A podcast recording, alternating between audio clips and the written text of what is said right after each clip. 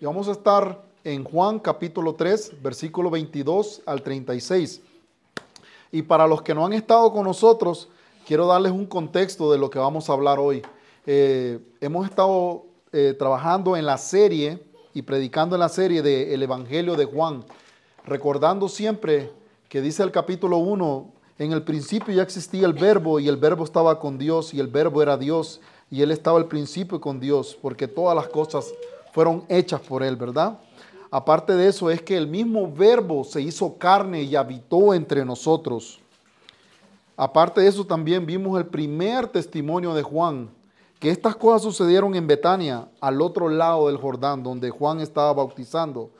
También los primeros discípulos. También vimos la boda de Caná, cuando Jesús convirtió el agua en vino. Recordemos que el vino representaba la sangre de Cristo. También recordamos el episodio en el capítulo 2 cuando Jesús entró al templo de Jerusalén y barrió, ¿verdad? Con aquellos vendedores que estaban haciendo mercancía en la casa del Señor, porque dice, ustedes han hecho la casa de oración cueva de ladrones. Entonces Jesús tuvo que limpiar. a sí mismo. Jesús tiene que limpiar muchas veces nuestro corazón, hermanos, y lo hace a través de la palabra. También en el capítulo 3 Anteriormente se habló de un hombre llamado Nicodemo que tuvo un encuentro con Jesús. Y él le dijo, Jesús respondió, en verdad te digo que el que no nace de agua y del Espíritu no puede entrar al reino de Dios. Llegamos hasta el amor de Dios del, del versículo 16, ¿verdad? Donde dice que de tal manera amó Dios al mundo que dio su Hijo unigénito para que todo el que cree en Él no se pierda, mas tenga vida eterna. Aparte de eso, hermanos, y ahora entramos a otro tópico. El testimonio final de Juan el Bautista. Y como dice el tema, hermanos, más de él, menos de mí. Vamos a aprender el primer tema. Y esto es principalmente a los que ya somos cristianos. Dios nos llama a ser humildes, hermano. Y es algo que tenemos que batallar diariamente. Ser humildes, conforme a lo que dice Dios. Ser humilde no solo ser calladito y no, ser humilde más vaya. Trata de nuestro corazón, cómo está nuestro corazón delante del Señor.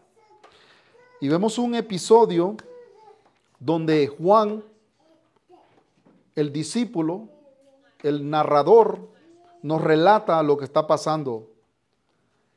Dice el versículo 22, Después de esto, Jesús vino con sus discípulos a la tierra de Judea y estaba con ellos y ahí bautizaba.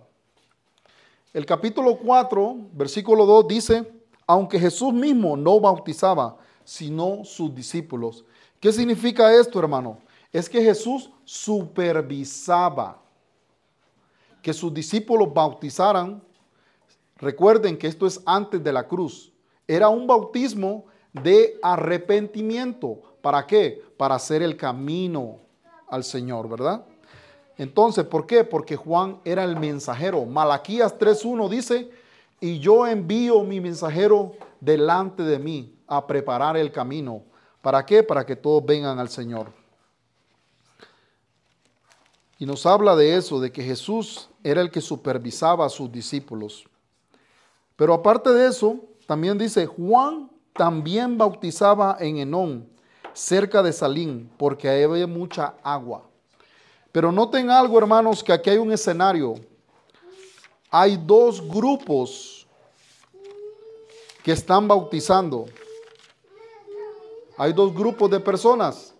Están los discípulos de Jesús, lo que es Felipe, Natanael, pero también están los que estaban con Juan el Bautista.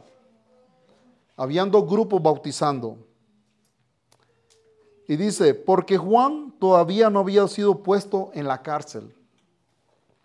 Nos da ese relato. Hay una referencia bíblica en Lucas 3, 19, 21, donde dice que Juan predicaba y le predicaba al rey de Jerusalén en ese momento, a Herodes, que no le era lícito tener a su esposa. Entonces fue ahí donde encarcelado, ¿verdad? Pero en este momento todavía no había puesto, sido encarcelado.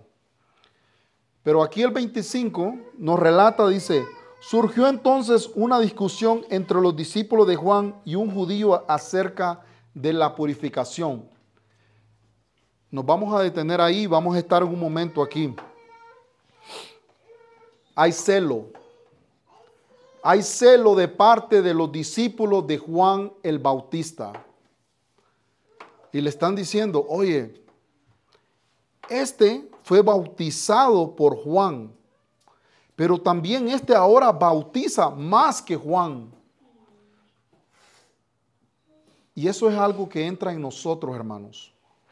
Puede ser que a usted no le haya llegado o le va a llegar a su vida.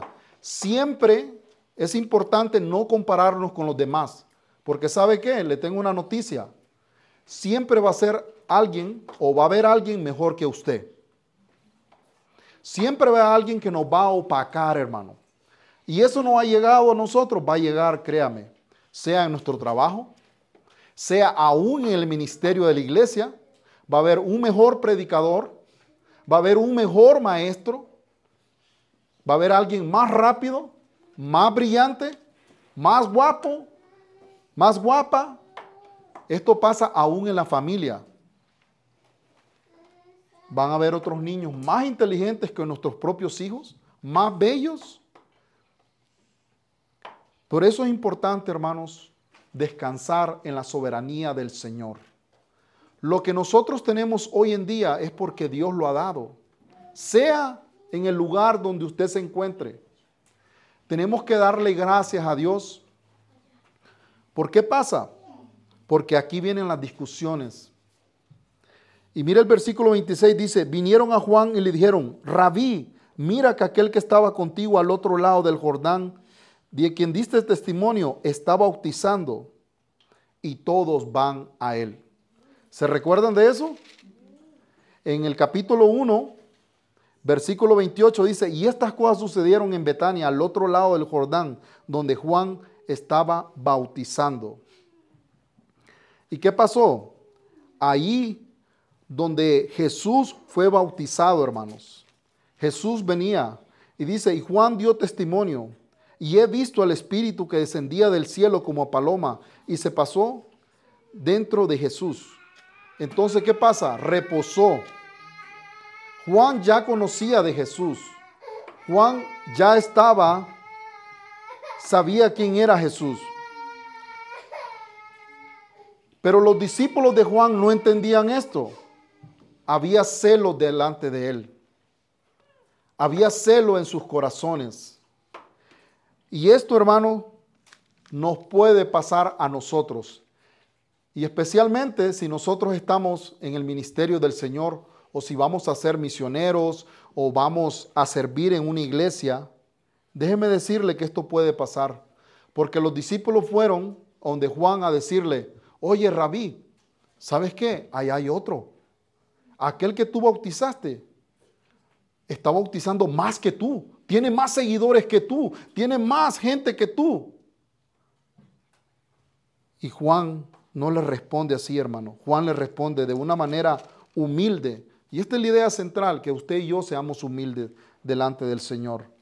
Juan le respondió, ningún hombre puede recibir nada si no les dado del cielo.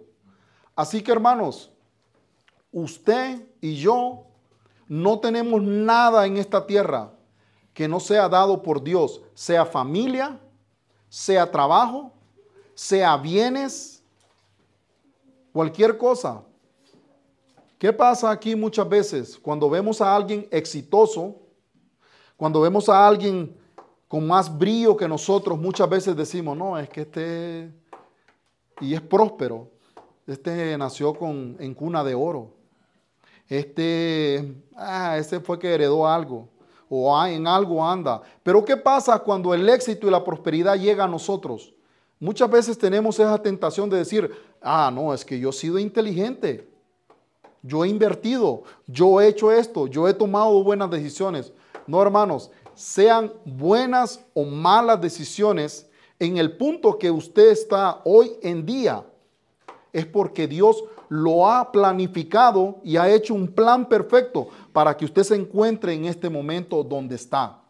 Sea que haya providencia dulce que todo esté bien ahorita o providencia amarga. Y este es un grave golpe a nuestro orgullo. Sea que no nos guste donde estamos ahorita o nos guste, es el plan de Dios.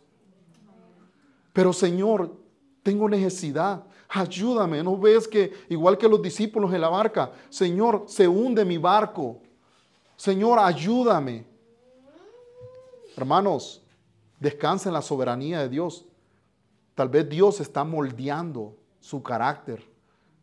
Está apretando los tornillos. ¿Para qué? Para padecernos a Jesús.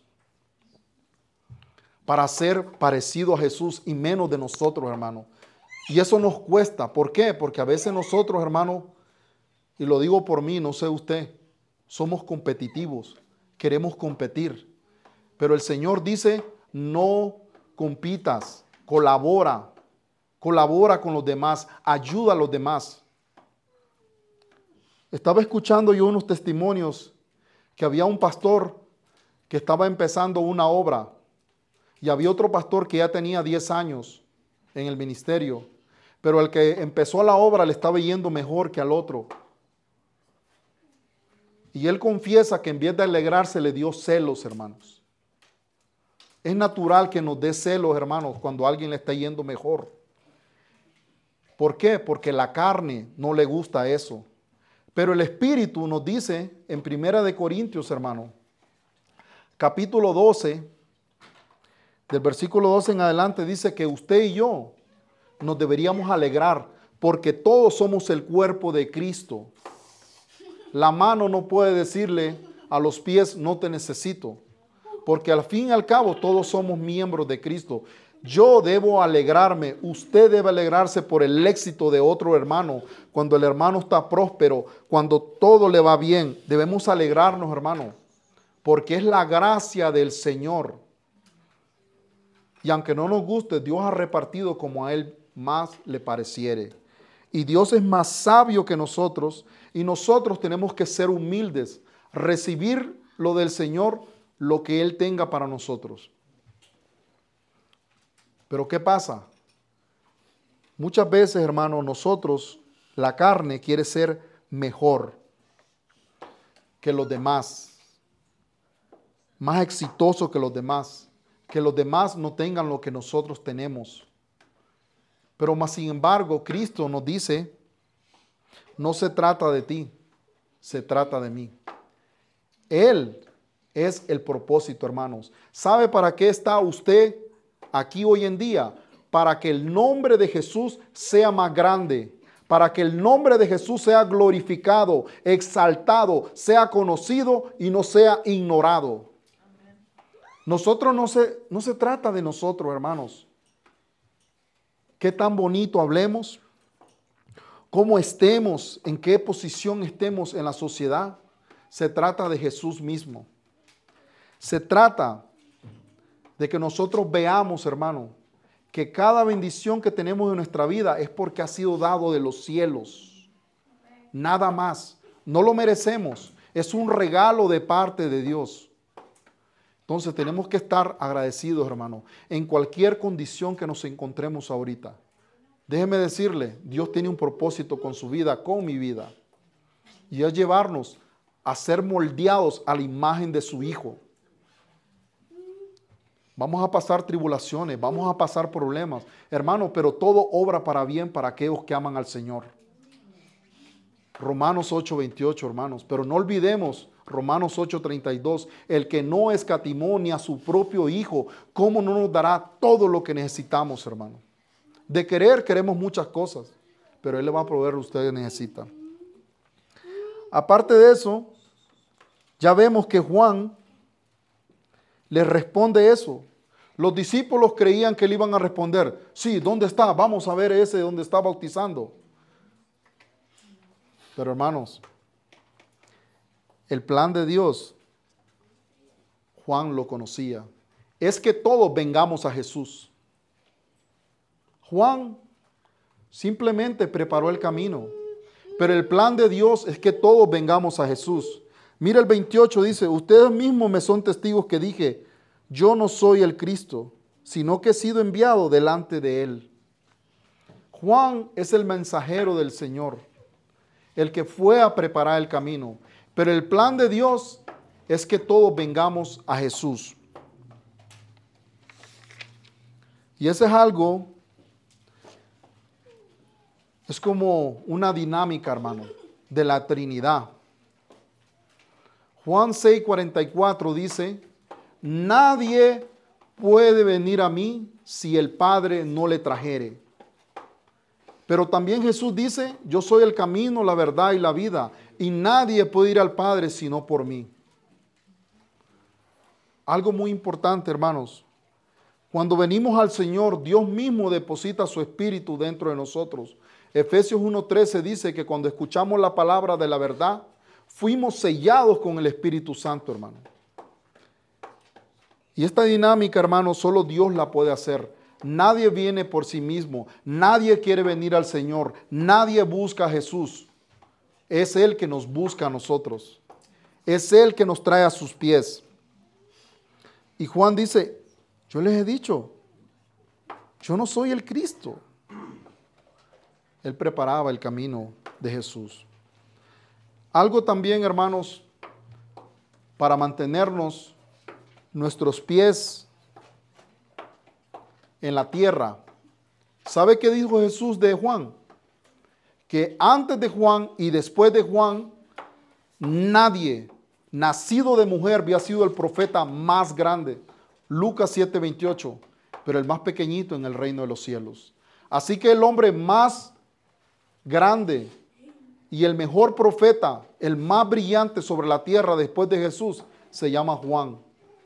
Y aún este hombre no tuvo celos, este hombre no tuvo envidia, este hombre descansó y se gozó con el novio que es Jesús. Mire lo que dice aquí el 29.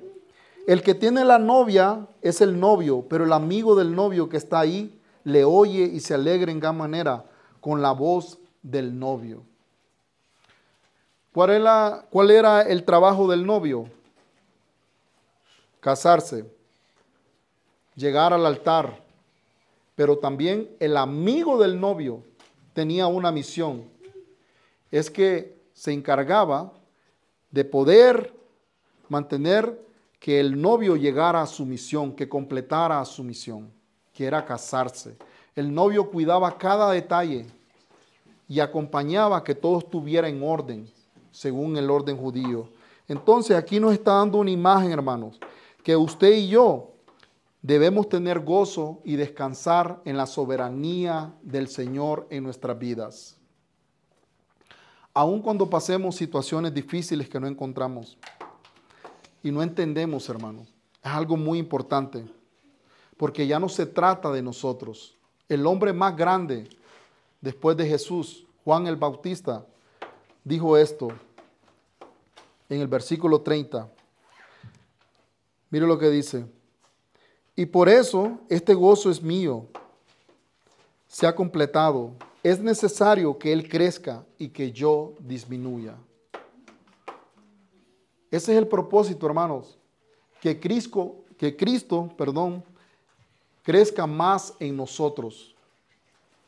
Que Cristo sea visto en nosotros y no en nosotros en Cristo. ¿Sabe por qué? Porque nosotros somos pecadores. Fallamos diariamente. Pero Cristo nunca falla a nosotros, hermano. Cristo siempre está con nosotros. Gálatas 2.20 nos dice algo muy importante y es lo que nosotros tenemos que ver cómo el Señor cree que nosotros vengamos a Él.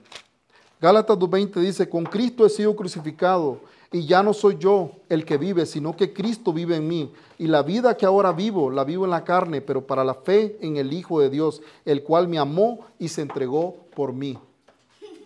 Ese es el plan, hermanos que nosotros aprendamos. No vamos a hacer de la noche a la mañana. ¿Sabe por qué? Porque no somos perfectos. Somos escogidos por un Dios sabio, hermano, en nuestras vidas. ¿Cómo Dios nos escogió? Nos escogió solamente por su gracia, hermanos. Nosotros no merecíamos nada, mas sin embargo, el Padre mismo nos escogió. El Padre mismo tuvo misericordia de nosotros, hermanos. Y ahora nosotros tenemos que aprender a crucificar nuestros pecados, a vivir la vida según lo que dice el Señor. ¿Y qué pasa? Es un gran misterio. Porque nosotros, hermanos, no podemos hacerlo por sí mismos. Tenemos que venir a Jesús. Así que estas personas que se fueron a, a bautizar con Jesús, eso se los concedió el cielo. Del cielo mismo llegó ese regalo, hermanos. ¿Por qué?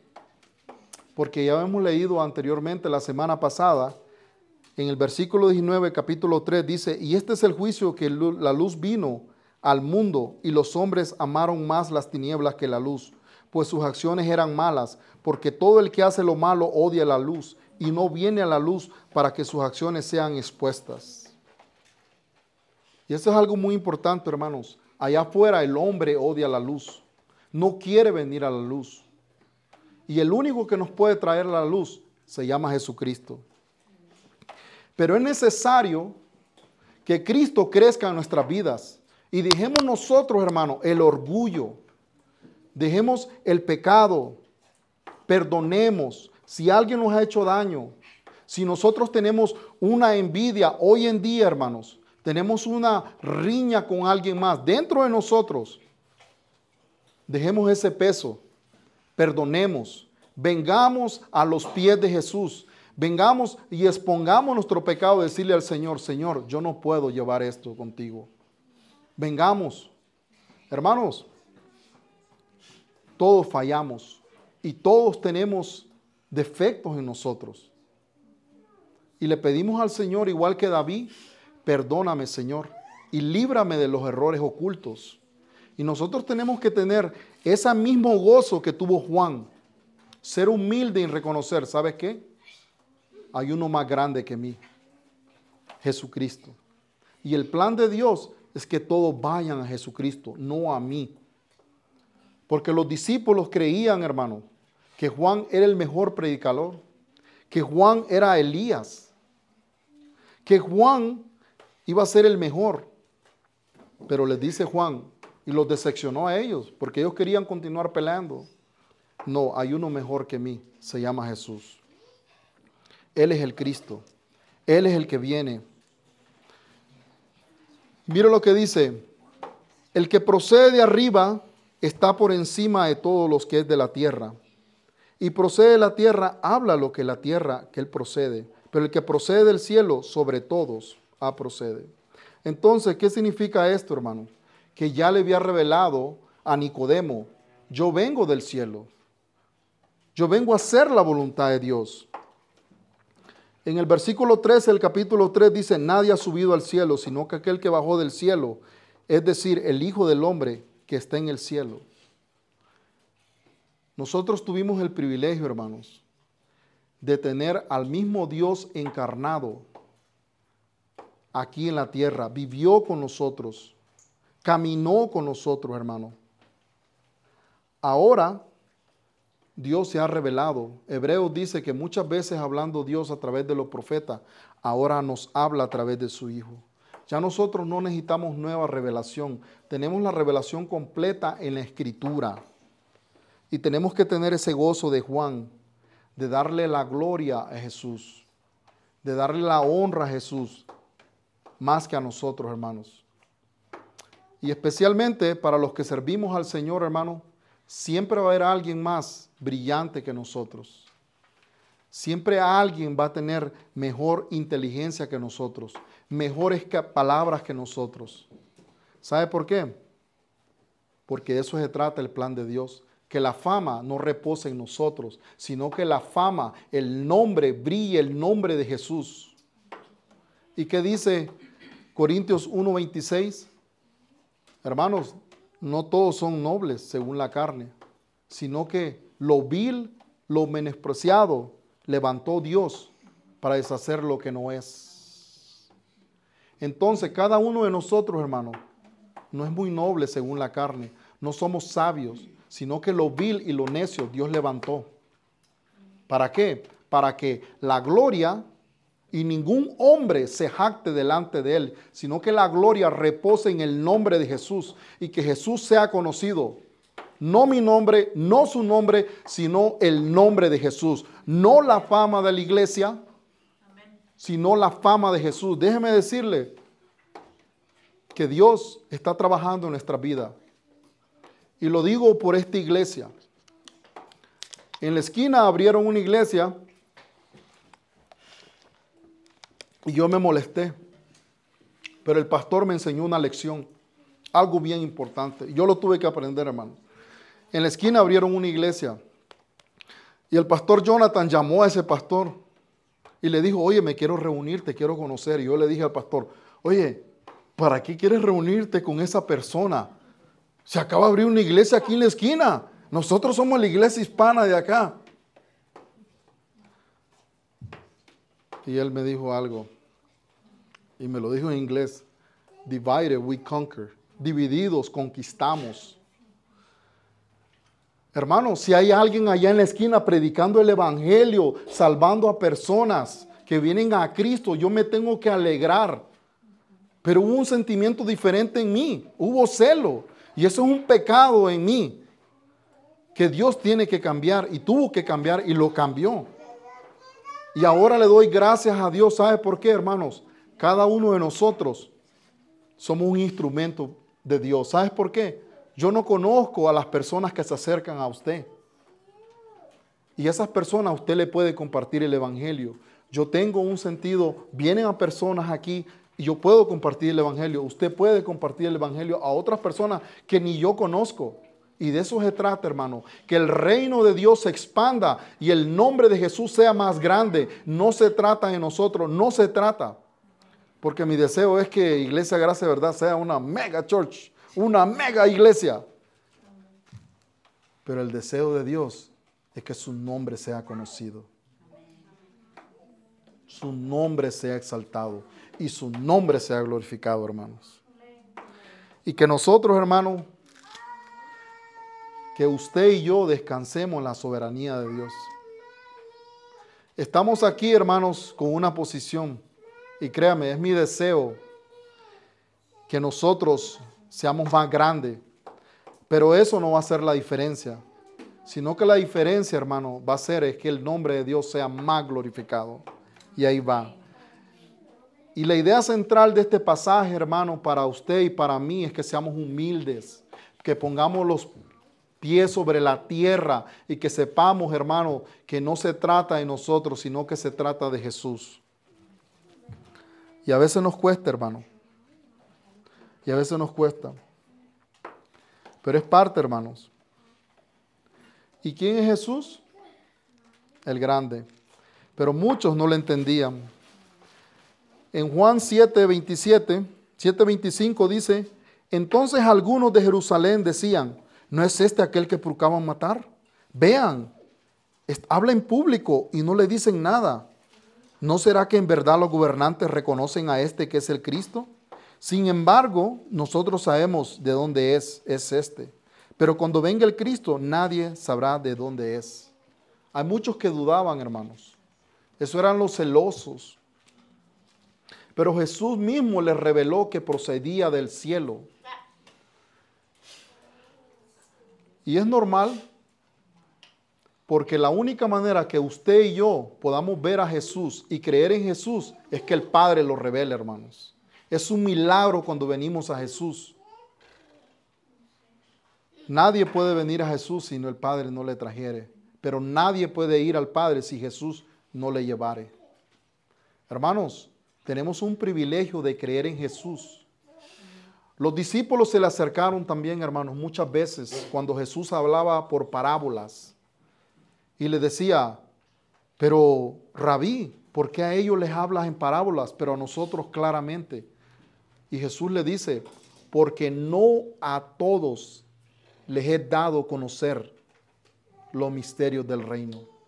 Entonces, si usted hoy está aquí y usted es un seguidor de Cristo, déjeme decirle, usted ha sido bendecido, usted ha sido privilegiado y usted reinará con Cristo, hermano. Ya desde ahora estamos reinando con Él en lugares celestiales.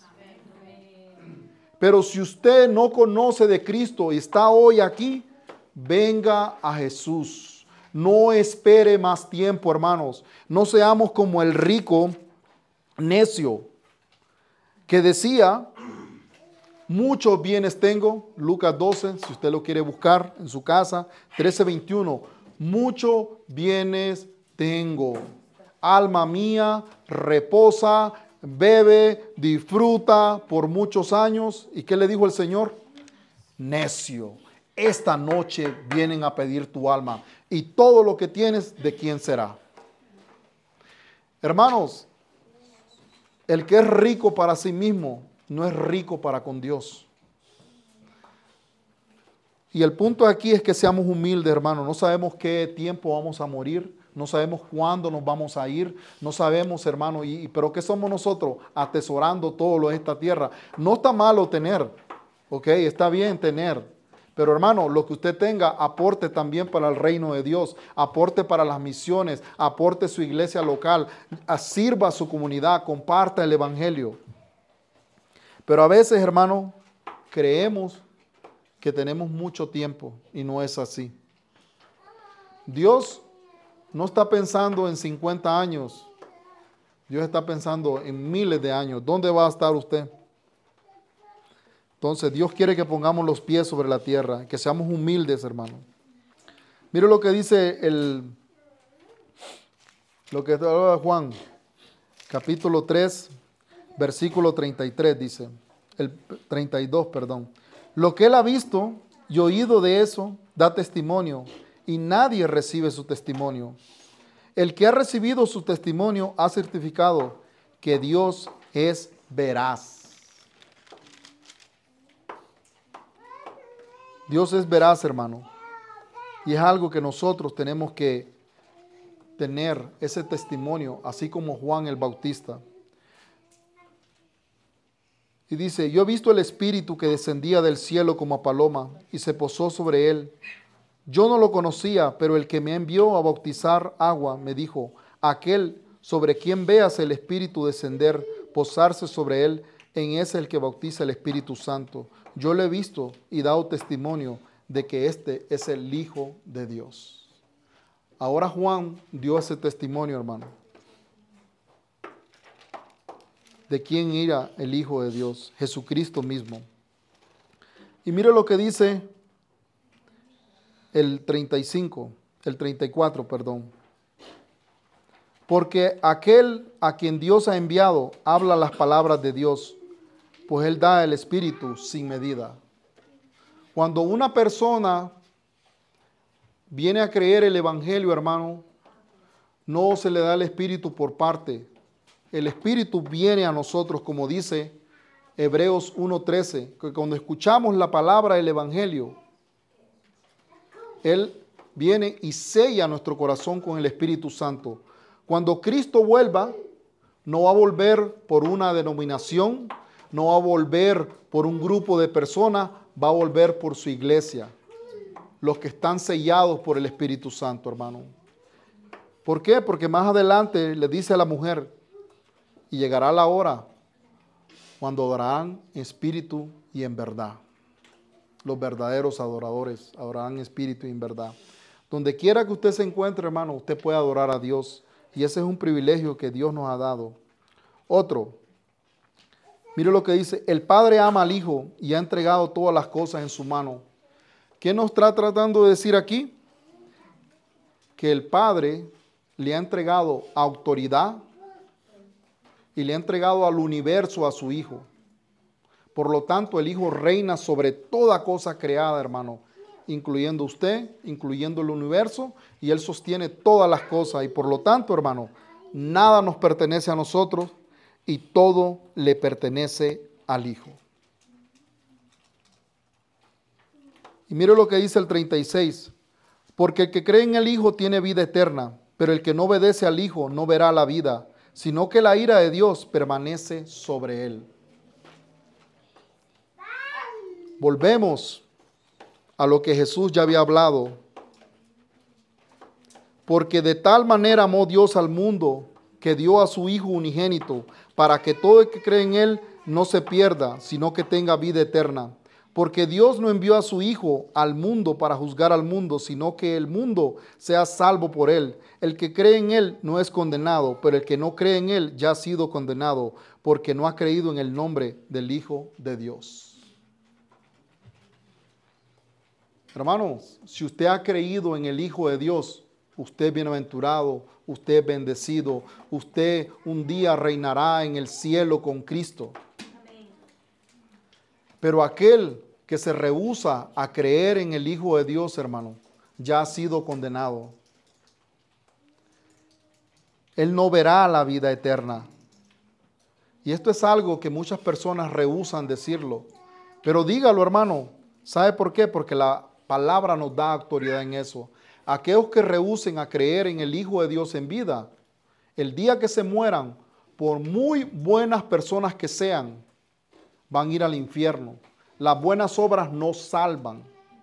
Es bueno hacer buenas obras. Las obras buenas confirman que somos hijos de Dios.